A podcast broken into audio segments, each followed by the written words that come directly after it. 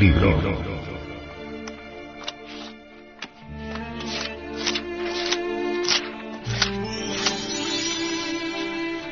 Tratado de Psicología Revolucionaria.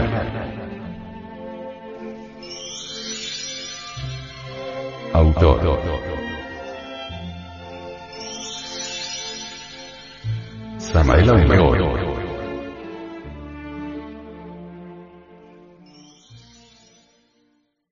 Este libro fue pasado a formato sonoro digital, para facilitar su difusión. Y con el propósito de que así como usted lo recibió, lo pueda hacer llegar a alguien más.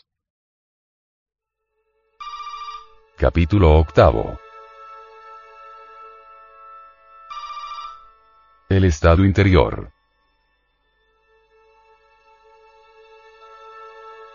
Combinar estados interiores con acontecimientos exteriores en forma correcta, es saber vivir inteligentemente. Cualquier evento inteligentemente vivenciado exige su correspondiente estado específico. Empero, desafortunadamente las gentes cuando revisan su vida, piensan que ésta en sí misma está constituida exclusivamente por eventos exteriores. Pobres gentes. Piensan que si tal o cual acontecimiento no les hubiese sucedido, su vida habría sido mejor. Suponen que la suerte les salió al encuentro y que perdieron la oportunidad de ser felices. Lamentan lo perdido, lloran lo que despreciaron, gimen recordando los viejos tropiezos y calamidades. No quieren darse cuenta las gentes que vegetar no es vivir y que la capacidad para existir conscientemente depende exclusivamente de la calidad de los estados interiores del alma.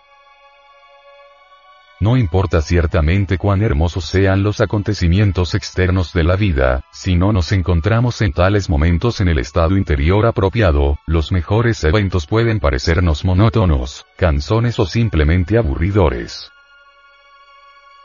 Alguien aguarda con ansiedad la fiesta de bodas, es un acontecimiento, más podría suceder que se estuviese tan preocupado en el momento preciso del evento, que realmente no gustase en ello ningún deleite y que todo aquello se tornase tan árido y frío como un protocolo. La experiencia nos ha enseñado que no todas las personas que asisten a un banquete o a un baile, gozan de verdad. Nunca falta un aburrido en el mejor de los festejos y las piezas más deliciosas alegran a unos y hacen llorar a otros. Muy raras son las personas que saben combinar conscientemente el evento externo con el estado interno apropiado. Es lamentable que las gentes no sepan vivir conscientemente. Lloran cuando deben reír y ríen cuando deben llorar. Control es diferente. El sabio puede estar alegre más nunca jamás lleno de loco frenesí. Triste pero nunca desesperado y abatido. Sereno en medio de la violencia. Abstemio en la orgía. Casto entre la lujuria, etc. Las personas melancólicas y pesimistas piensan de la vida lo peor y francamente no desean vivir. Todos los días vemos gentes que no solamente son infelices, sino que además, y lo que es peor, hacen también amarga la vida de los demás. Gentes así no cambiarían ni viviendo diariamente de fiesta en fiesta.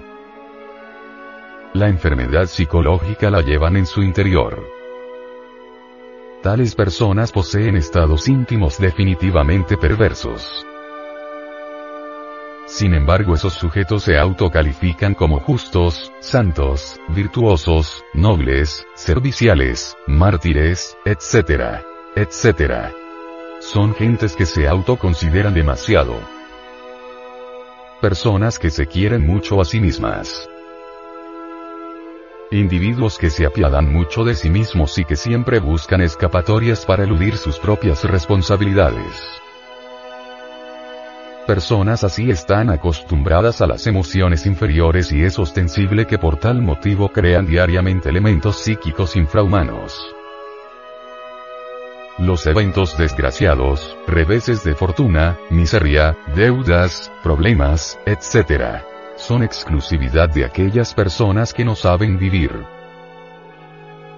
Cualquiera puede formarse una rica cultura intelectual, mas son muy pocas las personas que han aprendido a vivir rectamente. Cuando uno quiere separar los eventos exteriores de los estados interiores de la conciencia, demuestra concretamente su incapacidad para existir dignamente.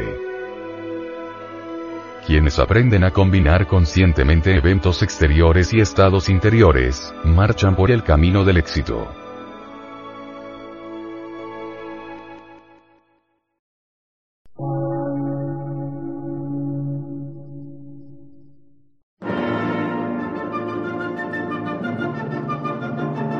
Emisora, gnóstica, transmundial. Por una nueva civilización y una nueva cultura, sobre la faz de la Tierra.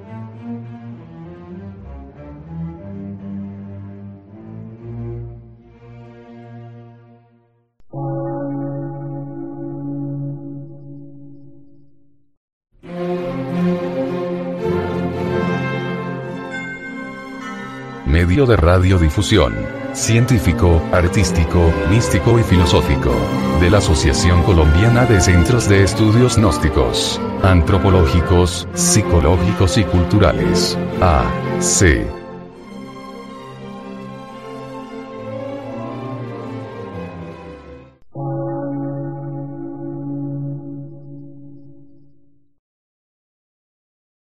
Lectura en movimiento. Difusión sin fronteras.